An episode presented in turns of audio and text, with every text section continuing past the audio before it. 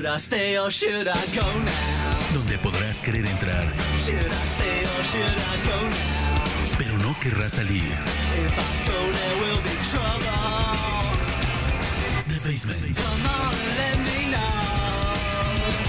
Con Lucila Cetina. Hola, hola, ¿qué tal?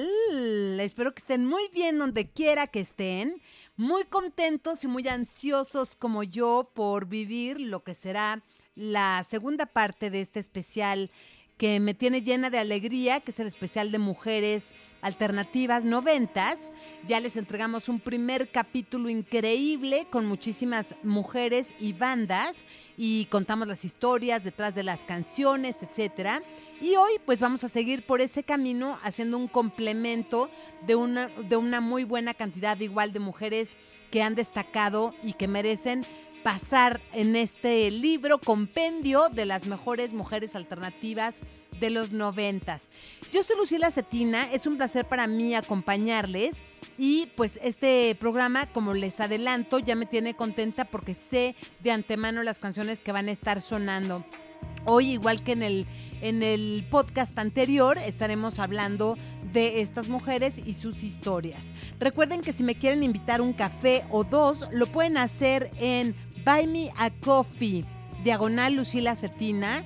Eh, esta es una aplicación o una página en la que ustedes se meten y pueden ahí mediante PayPal o alguna de estas cosas eh, colaborar con un café. Eso es una manera pues como de simbólicamente que colaboren con este proyecto que está hecho con todo mi amor como ustedes lo saben y les consta. Y eh, en cuanto a redes sociales, qué barbaridad, hombre. Sigo sin Facebook y sin Instagram.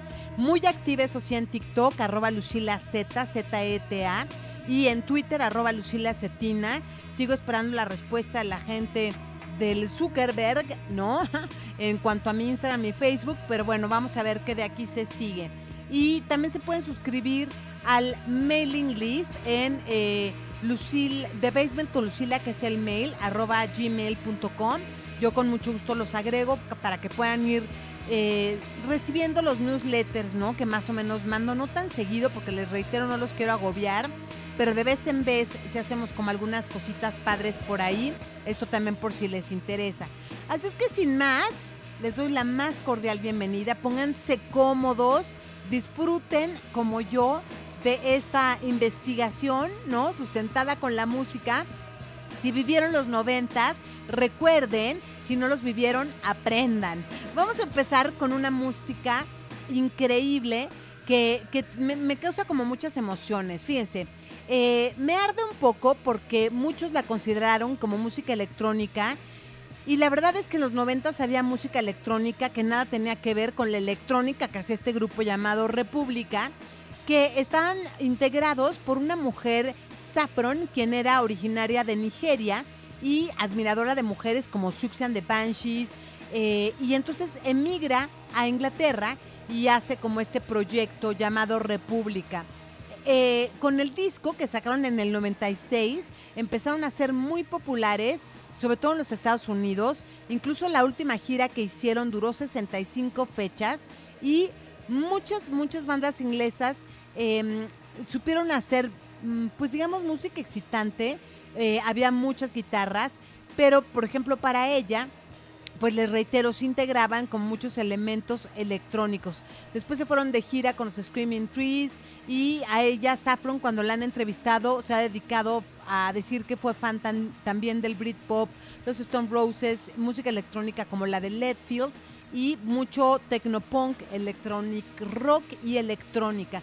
La versión original de la canción que escogí para el día de hoy que es Ready to Go, no estaba incluida en el disco debut, sino hasta el disco de éxitos que sacaron después la metieron. En abril del 96 llegó al 46 en el Reino Unido y comenzó a ser escuchada en otros lados, metiéndose a las listas también en Estados Unidos, Australia y Canadá.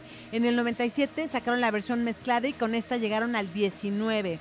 Y por otro lado, su otro éxito, Drop Dead Gorgeous, fue incluida en el soundtrack de la película Scream y ese año pues fue una película que con muy poco presupuesto logró convertirse en un clásico taquillero y de la cultura pop. Cuando se desintegra la banda de República, Saffron es invitada a trabajar nada más y nada menos que con Robert Smith en la canción Just Say Yes. Además, colaboró con Prodigy con la canción Feel My Fire y por si fuera poco con Junkie XL en Beauty Never Fades. Amo a Saffron, su look, su personalidad, su presencia. ¡Wow! Si me lo permiten, vamos a hacer un pequeño experimento y les voy a poner un fragmento de la mezcla original de la canción, que no fue la versión final, nada más para que se vean qué diferente es y cómo le quitan muchísima potencia, que finalmente qué bueno que se quedó la versión final. A ver qué opinan ustedes. Miren, aquí mismo lo vamos a hacer. Esta era la versión original.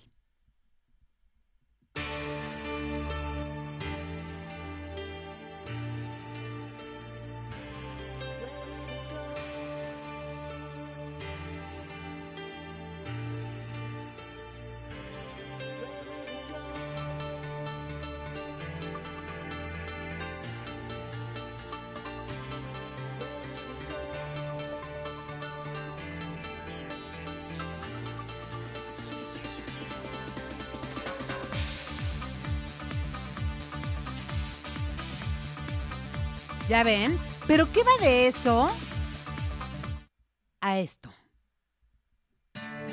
Esta sí es la versión como la conocimos, Ready to Go República, en este especial de Mujeres Alternativas noventas que recién comienza. Pónganse cómodos, que el viaje se va a poner muy, muy bueno.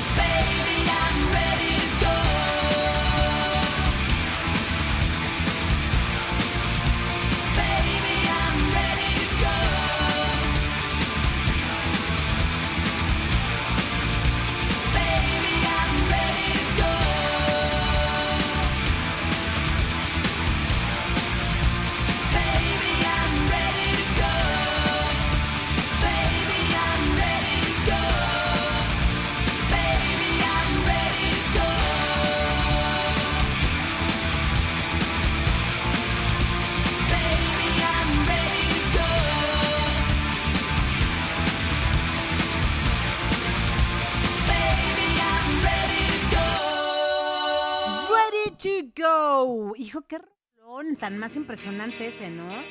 La verdad, es un rolón de República, como ya lo escucharon aquí en el podcast de The Basement. La siguiente historia es una historia que no tiene un final feliz. No lo sabríamos en ese momento, en realidad. No lo veíamos tan así venir. Porque les estoy hablando de 1993, cuando los Cranberries sacaban un disco llamado Everybody Else is Doing It, so Why Can't We?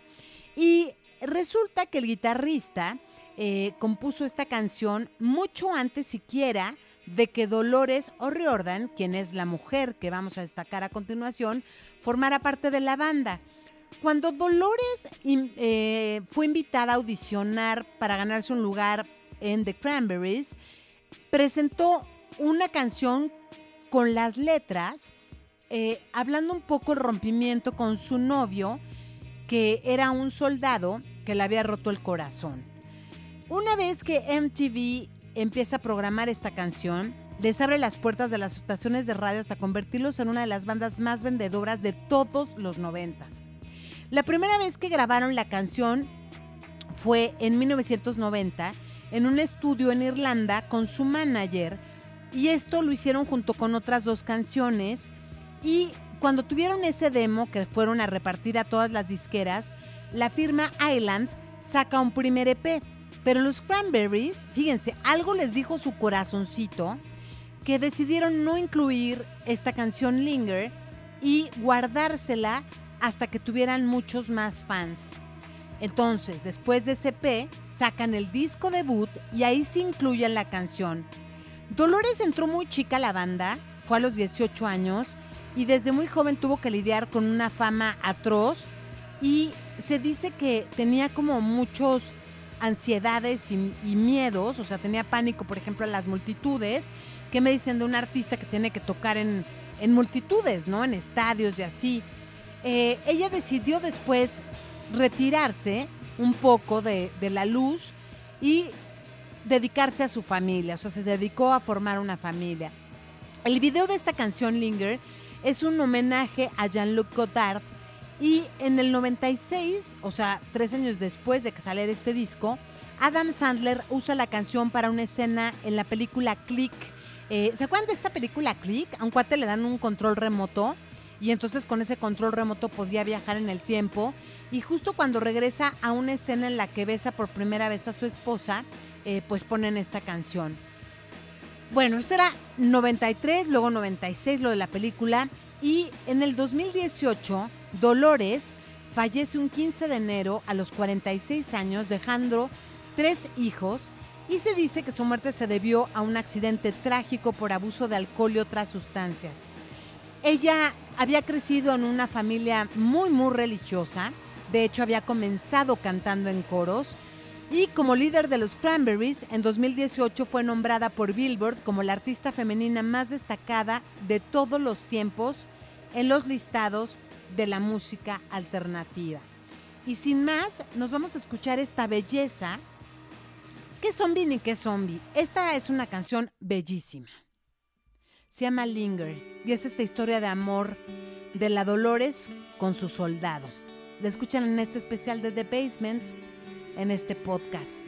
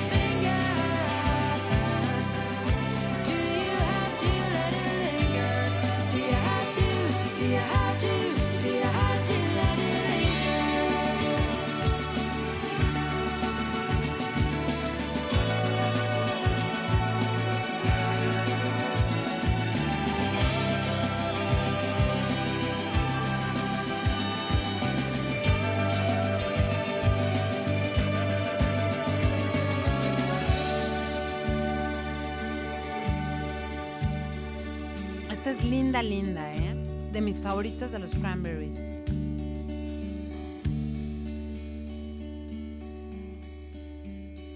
Además me encantaba el nombre, es que era así como muy sarcástico, ¿no? Everybody else is doing it, so why can't we?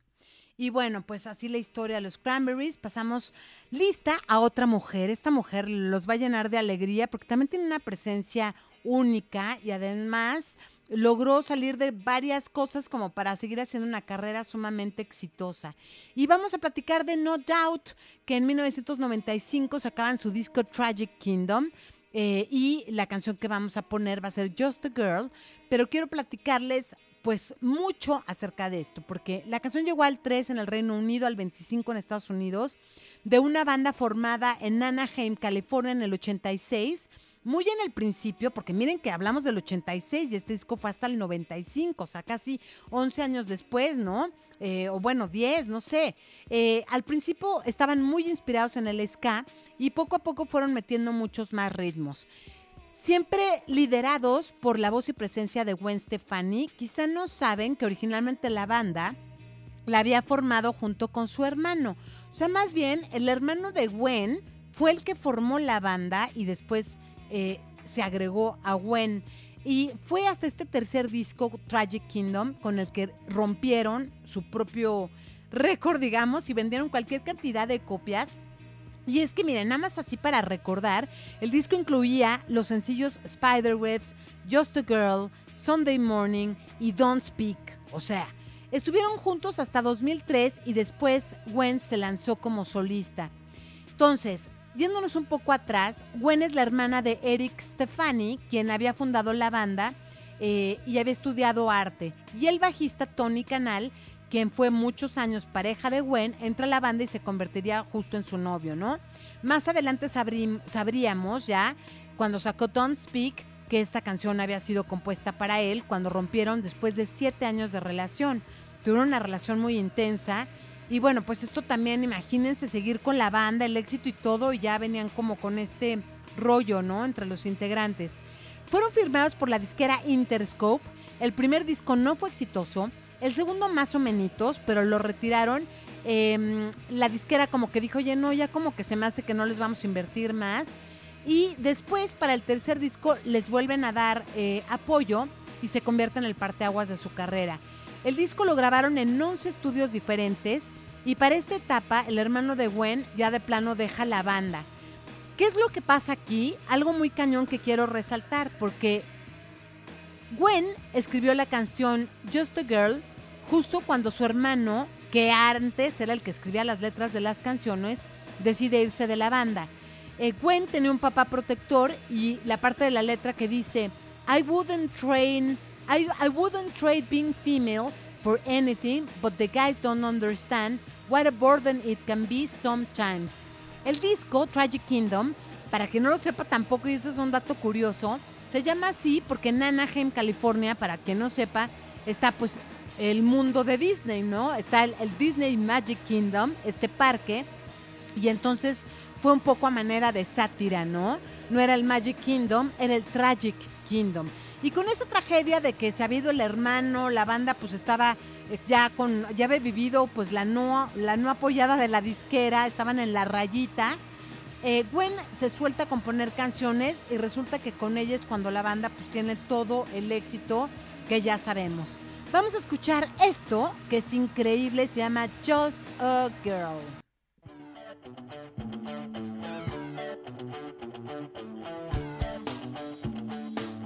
Basement.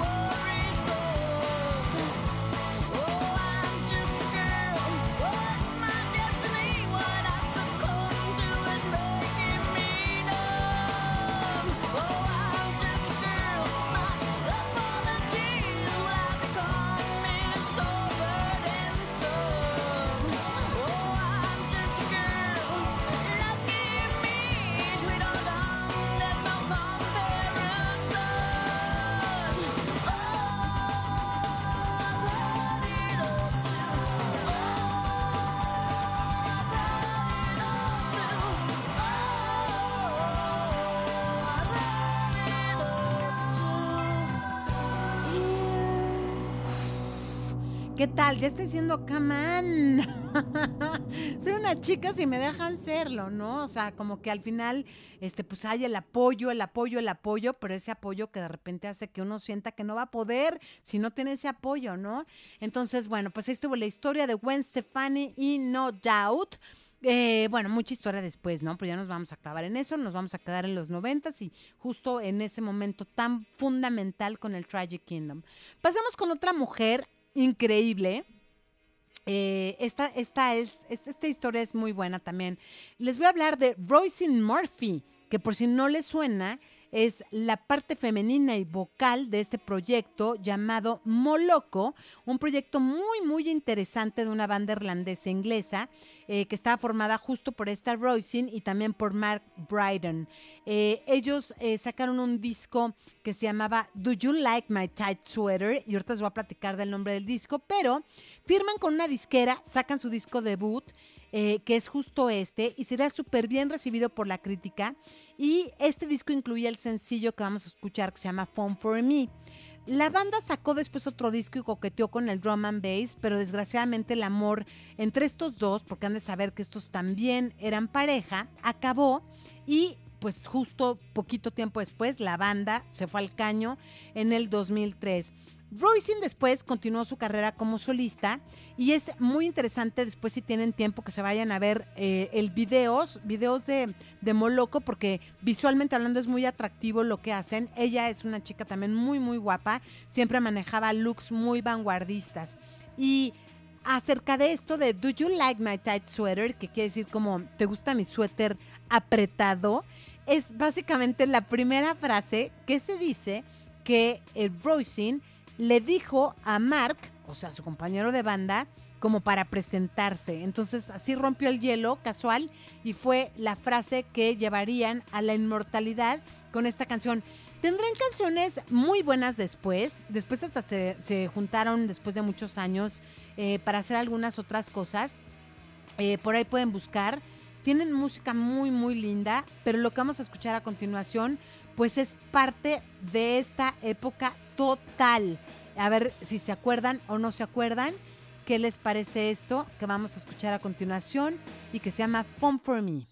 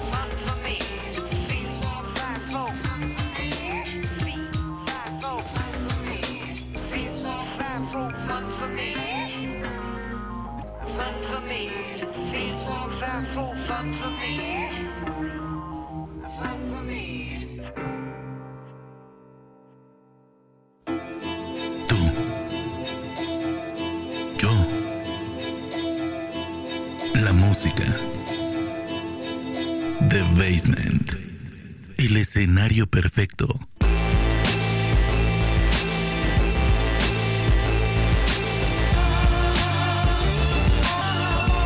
Para enamorarte. ¿Cómo vamos, eh? Ay, qué rápido, ya pasó media hora del podcast. y qué impresión, porque vamos tendidos, ¿no? Para tratar de abarcar la mayor cantidad de ladies. ¿Saben qué? Que la verdad, yo por lo que veo, todavía me va a salir para otro episodio, porque tengo muchas cositas todavía pendientes por compartirles. Bueno, la siguiente también es otra de estas artistas que nos acabamos aprendiendo hasta su nombre total. Eh, y es Nina Pearson, Nina Pearson, que formaba parte de esta agrupación sueca llamada The Cardigans, que sacaron un disco en 1996 llamado First Band on the Moon, que es el cual pues vamos a homenajear en esta en esta década y en este podcast. Ellos se forman desde el 92 y sacan dos discos antes de llegar a este momento del tercer disco, del del 96, First Band on the, on- on the Moon, y que es eh, el que incluye su más grande éxito, Loveful.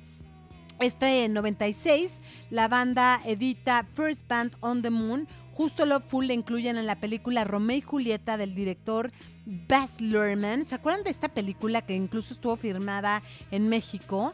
Eh, bueno, esta es otra película muy importante de los noventas. Leonardo DiCaprio, por supuesto, y Claire Danes son los protagonistas de la película. Y es importante destacar, por ejemplo, aquí lo que platicábamos hace unos momentos con No Doubt, eh, como también con The Cardigans, son bandas en donde la cantante es mujer y llámele coincidencia o no, pero no fue sino hasta que ellas metieron su cucharota y se metieron a componer letras que las canciones fueron un éxito. Nina, pues obvio, es la compositora de Loveful. Y no solo ha trabajado eh, con The Cardigans, tiene un proyecto alterno ahí para que lo busquen también que se llama A-Camp. y que sigue haciendo cosas muy chulas.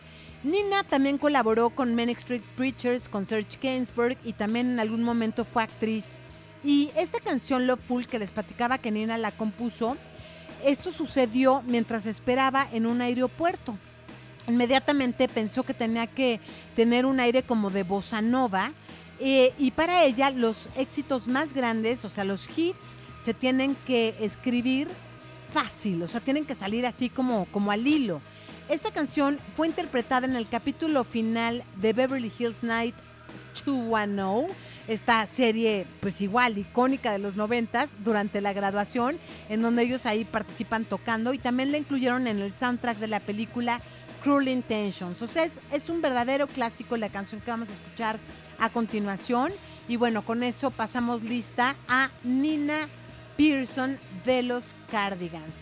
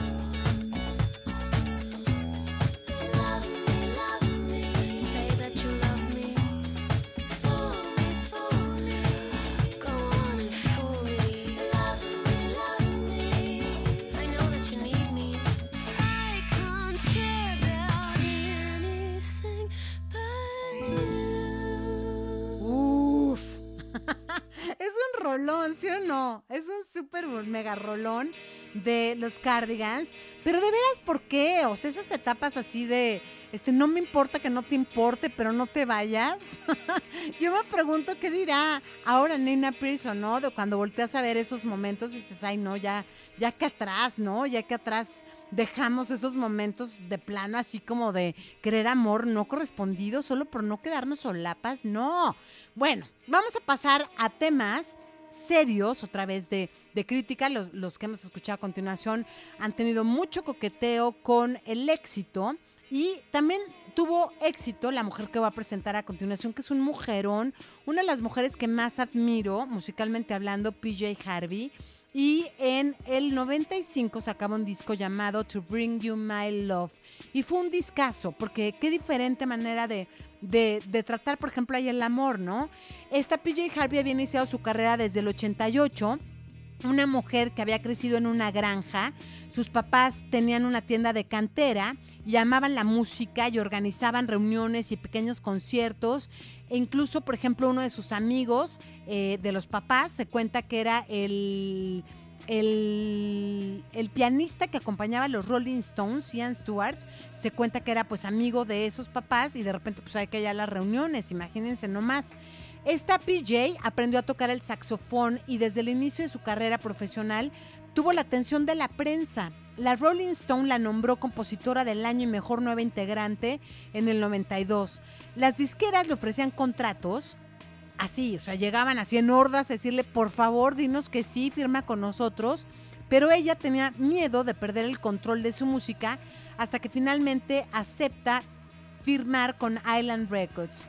El segundo disco lo hizo con el productor Steve Albini, que para quien no le suene, él, pues imagínense, había trabajado también con Nirvana y mantuvo la atención de la crítica. Abrió conciertos para YouTube y eventualmente el propio manager de YouTube se volvió en el manager de PJ Harvey.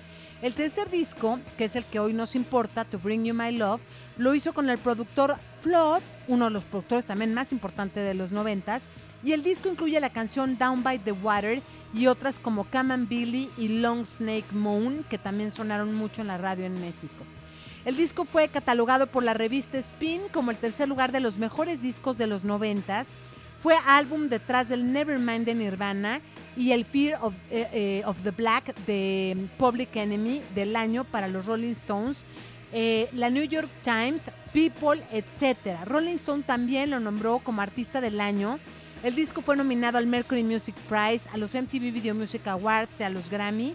Y, mire, y miren, miren, que si no se llevó todos esos premios, de veras, fue porque ese año ya era un año predestinado para que las mujeres triunfaran y tuvo una competencia durísima con You Are Know de Alanis Morissette, que fue quien se acabó llevando muchos de los premios.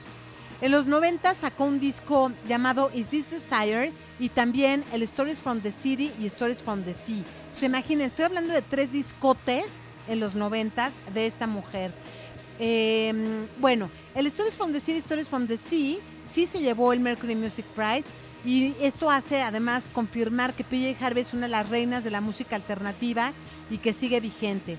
La canción que vamos a escuchar es fuertísima porque habla de una mujer que ahoga a su hija, después regresa a la escena del crimen a decir Little fish, big fish, swimming in the water, come back here, man, give me my daughter. Y cómo olvidar además el video, ella con su impresionante vestido rojo de seda, flotando ahí en el agua, ¿no? Un poco que la sobrepase el agua, con cortes de ella misma sumergida en, en- el líquido, pues un poco así, eh, pues sí, es- fue como muy ansioso para ella grabar este video, pero bueno, es un gran video y es una gran canción que escuchamos a continuación en el podcast de The Basement.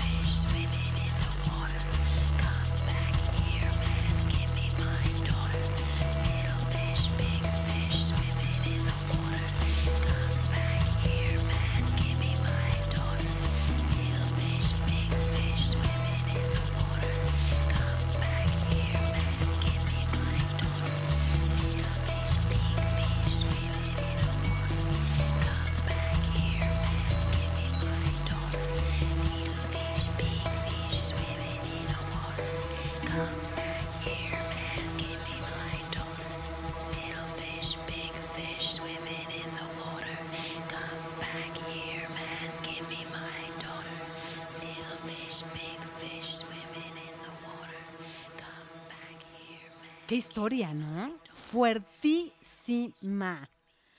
Ah, que la PJ Harvey. Hay un documental de PJ que cuando tengan la oportunidad de verlo, por favor véanlo. Es muy lindo porque además siempre está rodeada de fotógrafos muy lindos. Em, le preocupa también un poco ir a lugares, eh, o sea, hecho como eh, instalaciones muy, muy interesantes. En Nueva York en algún momento estuvo grabando un disco, pero haz de cuenta que mientras grababa el disco, eh, la gente podía pasar a observar como si fuera una vitrina esta grabación lo que ellos estaban haciendo en su momento. Entonces, entonces la verdad es una persona siempre rodeada de cosas artísticas, es una gran mujer la PJ Harvey. Y bueno, vamos a hablar de otra que de arte a arte, o sea, asústame porque de verdad qué mujeres tan más talentosas. La que sigue es Bjork. O sea, imagínense ustedes. Ella en el 93 sacaba su disco debut llamado Debut y, y en este disco incluía Army of Me, que es la canción que escucharemos. Pero qué más alternativo que ser una artista islandesa y comenzar a sonar en todas, todas partes. Y sigue después de PJ porque además en el 94 las dos se presentaron juntas para cantar una versión muy especial de I Can Get No Satisfaction de los Rolling Stones en la televisión. Y bueno, eran estos momentos de entregas de premios que si eran, no sé si nos tenían a todos realmente reunidos en la tele, ¿no? Para ver ahora qué van a hacer y quién va a salir y, y qué- y quién va a estar con quién y quién va a ganar los premios. La verdad es que fue una generación en ese sentido linda porque todos vimos lo mismo, ¿no? No había tanta opción. Esta mujer, desde que inició, dejó claro que es sinónimo de vanguardia. Como les comentaba, desde niña había tenido que ver con la música. A los 12 años salió su primer disco solista en Irlanda. Después formó parte de varias bandas punk hasta llegar a los Sugar Cubes, que es otra bandota increíble, en donde estuvo del 86 al 92. Después se va a vivir a Londres y en el 93 les digo saca este disco debut como solista. ¿Y qué discote? Porque ya les decía Army of Me, pero también tiene Venus as a Boy, Big Time Sensuality y Violently Happy, entre otras. Podría ser además la cantante alternativa que más discos ha vendido en la historia, con muchos más que 40 millones. También fue actriz, ganadora de la Palma de Oro en Cannes por su actuación en el dramón loco Dancer in the Dark de Lars von Trier, papel por el que diría que jamás volvería a actuar y película que les aseguro que si ven una vez no la vuelven a ver porque yo también como sufrí en esa película. O sea, creo que apenas iba en, en- la introducción y en los créditos y yo ya estaba llorando y es que además pues al tratar como una persona que, que o sea, de la vista, y los que padecemos un poco de la vista, podemos ponernos muy fácil en ese papel, ¿no? De no ver. En cuanto a su vida, eh, pocos saben que su mamá era ecologista en Islandia y su papá electricista, pero después se divorcian los papás de Björk y el padrastro de Björk era conocido allá en Islandia como el Eric Clapton islandés. Entonces, es el padrastro quien la inspira a estudiar música y componer. En los noventas, Björk sacó tres discos, el debut, el post y el homogenic. Y desde entonces no para, no para y que no pare, porque la verdad es que es una súper talentosa mujer. Aquí tienen Human Behavior. The Basement.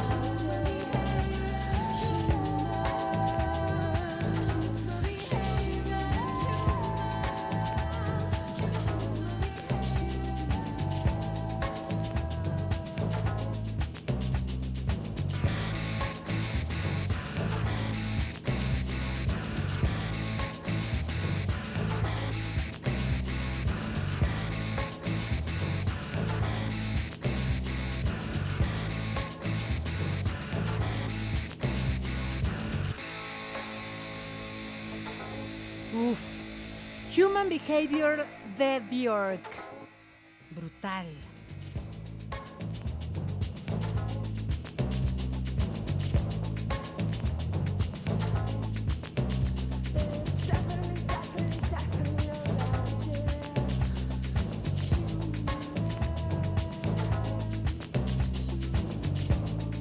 Además, cada video, una propia obra de arte, es otra de estas mujeres que por todos los lugares posibles siempre pues manifestó una propuesta artística, no solo en el vestuario, en los videos, en las letras, en las portadas, o sea, es, es algo increíble, increíble lo que ha hecho Bjork a lo largo de su trayectoria. Y hoy estamos aquí para incluirla en esta lista de, de mujeres escrita con letras de oro. La, la banda que sigue me raya, me raya muchísimo. Es una banda que se llama Lucius Jackson y que sacaron en el 96, que era mediados de los 90 más o menos, ¿no? Fever In, Fever Out. Y esta incluía su más grande éxito llamado Naked Eye.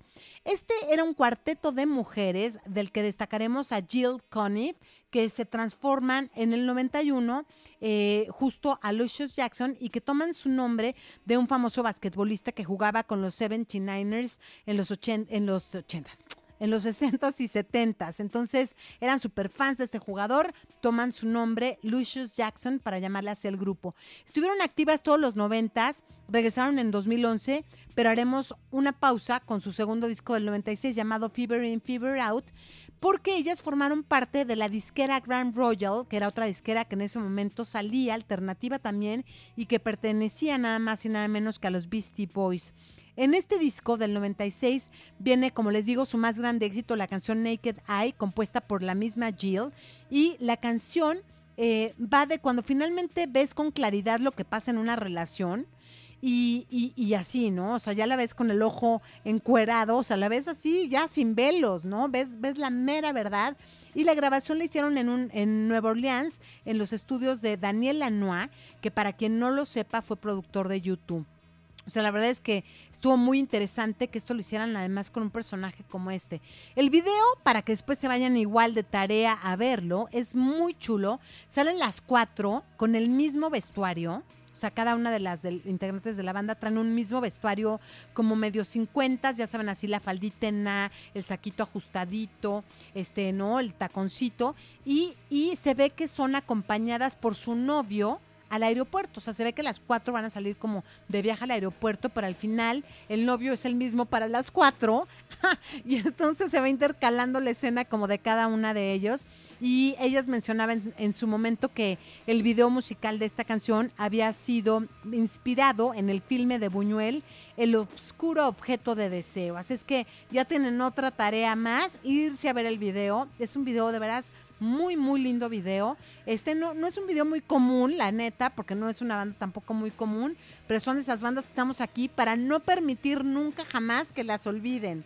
O sea, tienen que, que meterse a ver lo alternativo, lo alternativo. Hoy hemos tenido un poquito de todo, pero bueno, ahorita van a ver, van a ver qué se sigue. Les digo que venimos cargados de sorpresas. Esto es Naked Eye. Lucius Jackson in the Basement.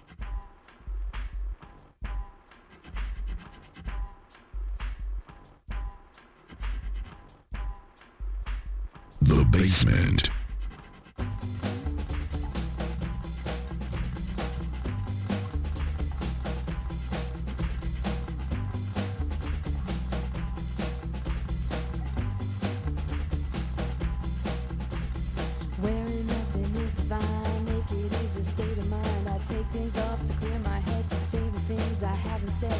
Live inside the elements, best friends. Water is the evidence that washes me from end to end.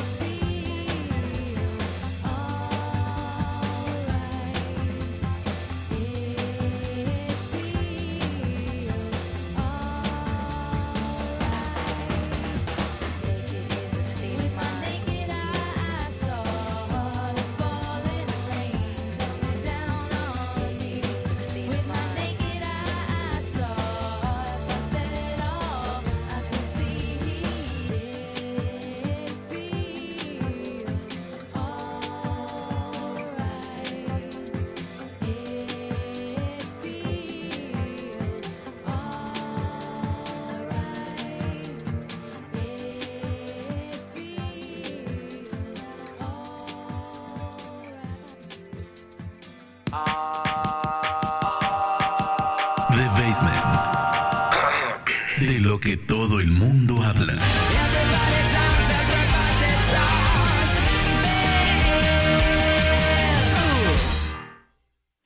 ¿Qué tal? ¿Cómo vamos? Estamos llegando casi a la recta final de este segundo episodio del podcast de The Basement dedicado a las mujeres alternativas de los 90.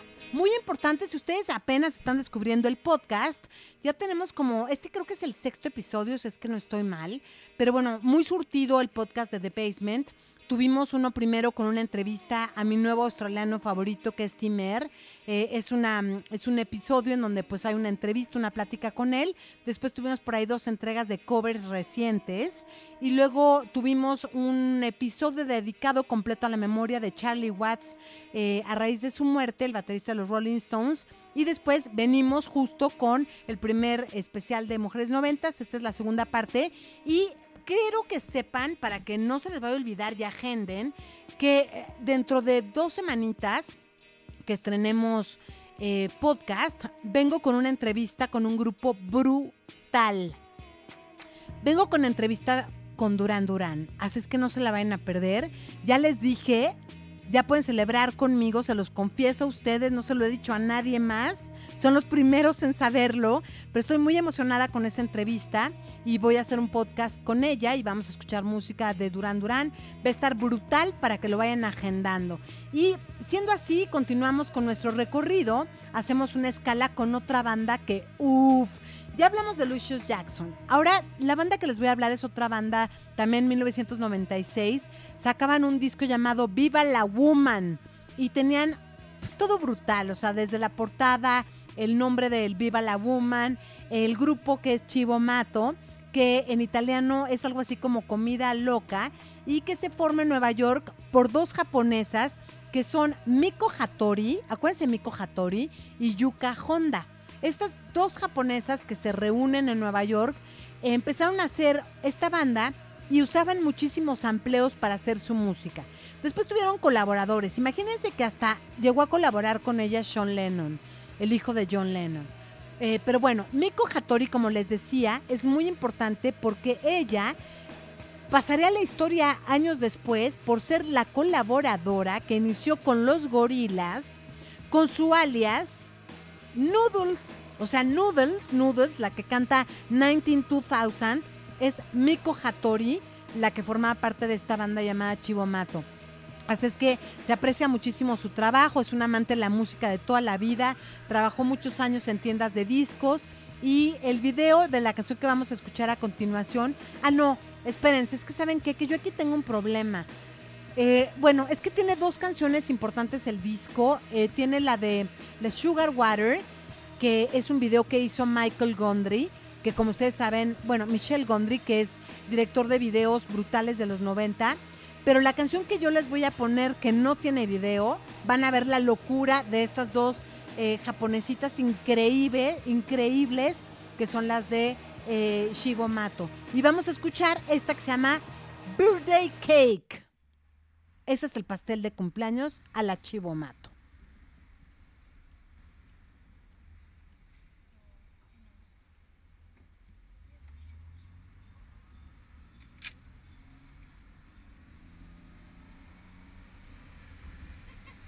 The Basement.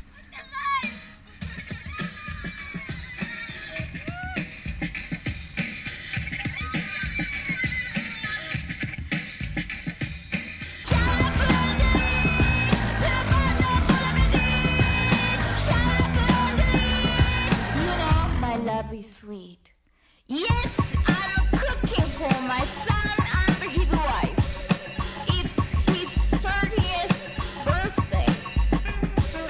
Put berries into my bowl and the milk of two months ago.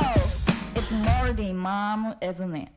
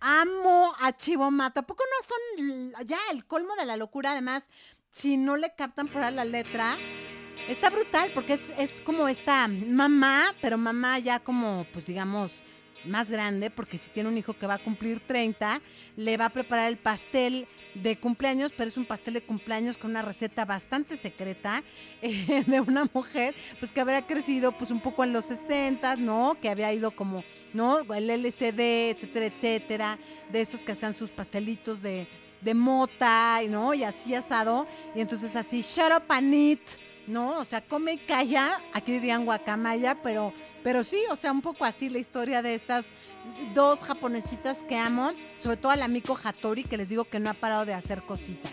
Bueno, vamos a hacer una siguiente parada con una gran mujer que tiene que ver con Kim Deal, pero también con su hermana, Kelly Deal, y con otras las mujeres de las que hablamos en el primer episodio del podcast de The Basement dedicado a, mujeres alternativas de los 90. Hacemos alto con The Breeders y este Last Splash, un disco de 1993. Como les digo, las Breeders estaban formadas por las hermanas Deal, o sea que era Kim, que estaba en los Pixies, su hermana Kelly y Tania Donnelly, que formaba parte de Belly y de Throwing Muses, bandas que ya repasamos en el primer capítulo. Bueno, para cuando llegaron a grabar este disco, que no fue el primero de The Breeders, Belly ya no formaba parte de las Breeders. Eh, Kim Deal tenía muchos problemas con Frank Black, su compañero en los Pixies, y de momento dijo, pues voy a experimentar de plano ya con un proyecto alterno y justo otro caso de éxito. Con este proyecto alterno alcanzaron el número 33 de las listas de Billboard y entraron al Hot 100, cosa que no había sucedido con los Pixies. O sea, tome la barbón.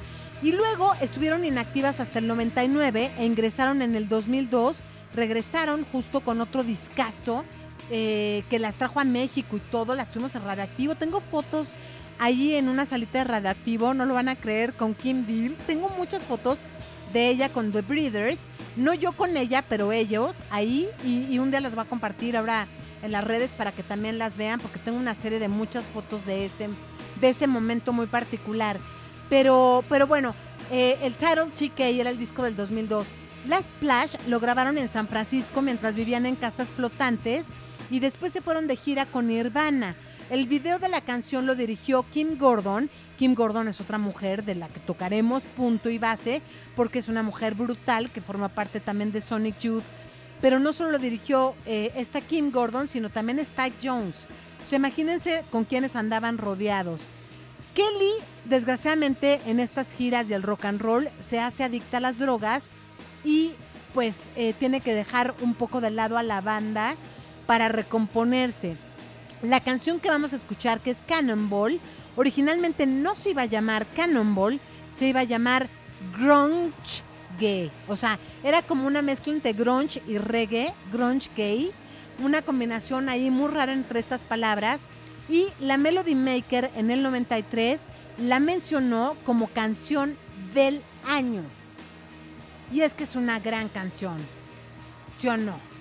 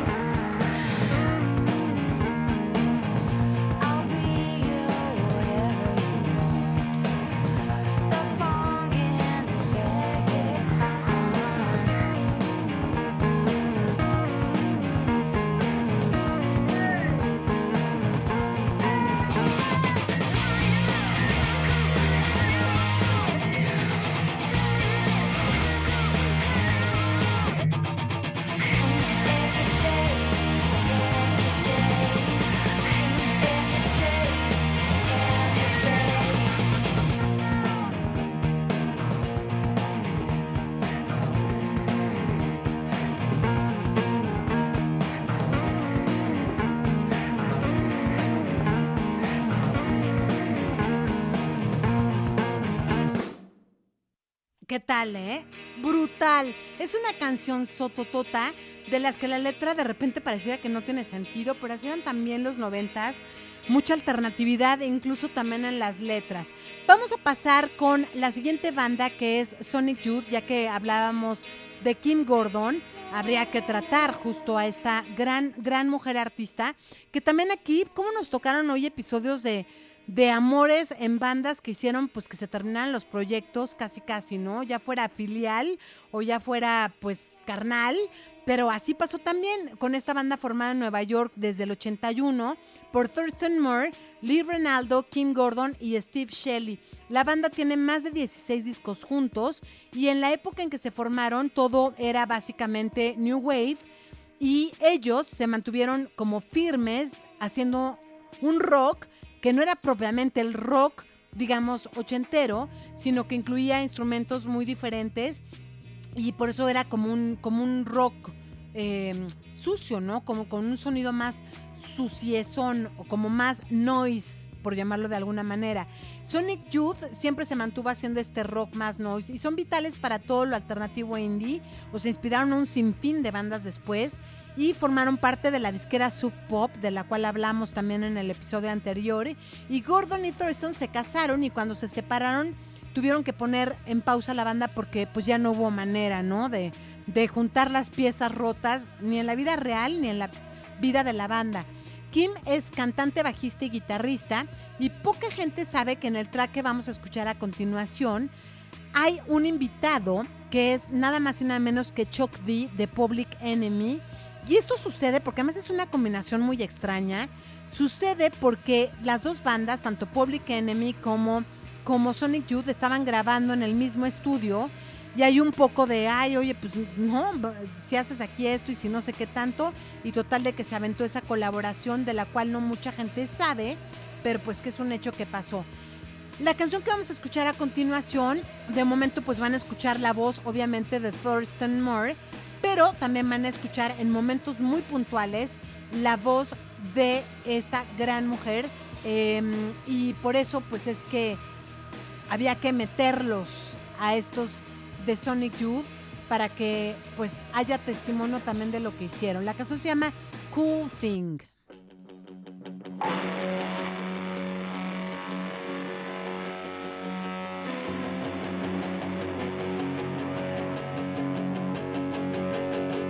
Basement.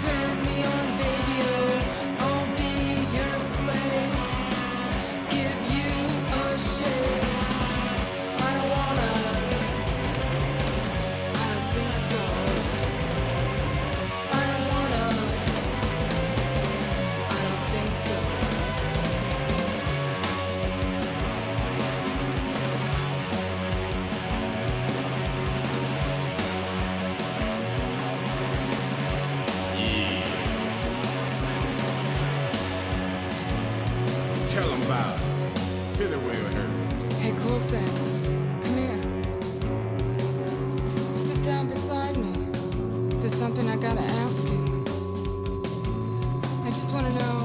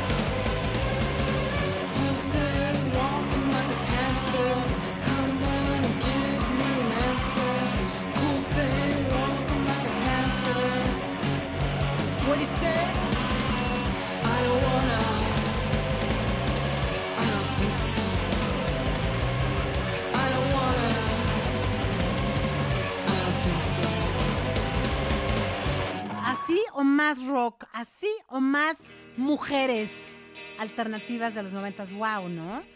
Bueno, pues llegamos al final de la emisión del día de hoy, la segunda parte de este podcast. Espero que hayan disfrutado tanto como yo.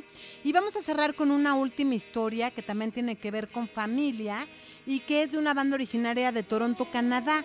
Les voy a platicar un poco de los Cowboy Junkies, eh, en donde, pues les digo, estos hermanos, en donde tenían la hermana Margot Timmings, quien es de la mujer que resaltaremos, junto con su hermano Michael y un bajista Alan, ¿no? Era Peter, Michael y Margot Timmins y el bajista Alan. La canción que escogí está incluida en el disco 96 llamado Lay It Down, pero ojo, porque obvio no era el primer disco de los Cowboy Junkies, ya tenían varios. De hecho, en la película Natural Born Killers habían incluido un cover que hicieron a Sweet Jane, eh, entonces de The Velvet Underground. Lou Reed, etcétera. Y esta canción sonó muchísimo en México junto con Speaking Confidentially. Eh, em, la banda, aunque no lo crean, se ha mantenido haciendo música hasta hoy. Lo que pasa es que eran un poco como, digamos, como, tenían como un poquito de country, pero, pero un country alternativo. Y bueno, pues sí que llegaron a sonar muchísimo, sobre todo con, con el disco que les digo, este del 96 llamado Lay It Down y con la canción con la que me despido. Muy pendientes del podcast de The Basement, gracias a los que me han invitado cafés. Ya tengo algunas personas que me han invitado cafés, de veras les agradezco mucho todo este apoyo, pues siempre hay que comprar cacharros. Yo de repente ya me tardo mil años con mi computadora. Y bueno, ya saben que siempre es como un rollo todo. Este, ya les he platicado también que aquí este, yo hago absolutamente todo. En realidad, los rompecortes que han escuchado fue ya una producción que me había, que me había hecho favor de hacer Rich y Rich Solís, que le quedó chulísima. Y todo, todo lo demás está hecho por una servidora, Lucila Cetina. Luego, con mucho cariño y amor, ya saben. Pero bueno, siempre se agradece a quien quiera invitarme un café o dos en, en www.buymeacoffee, diagonal Lucila Cetina. Que tengan muy bonitos tiempos. Hasta el próximo episodio de podcast que vengo con la entrevista de Durán Durán. Y cerramos con esta monada que se llama A Common Disaster.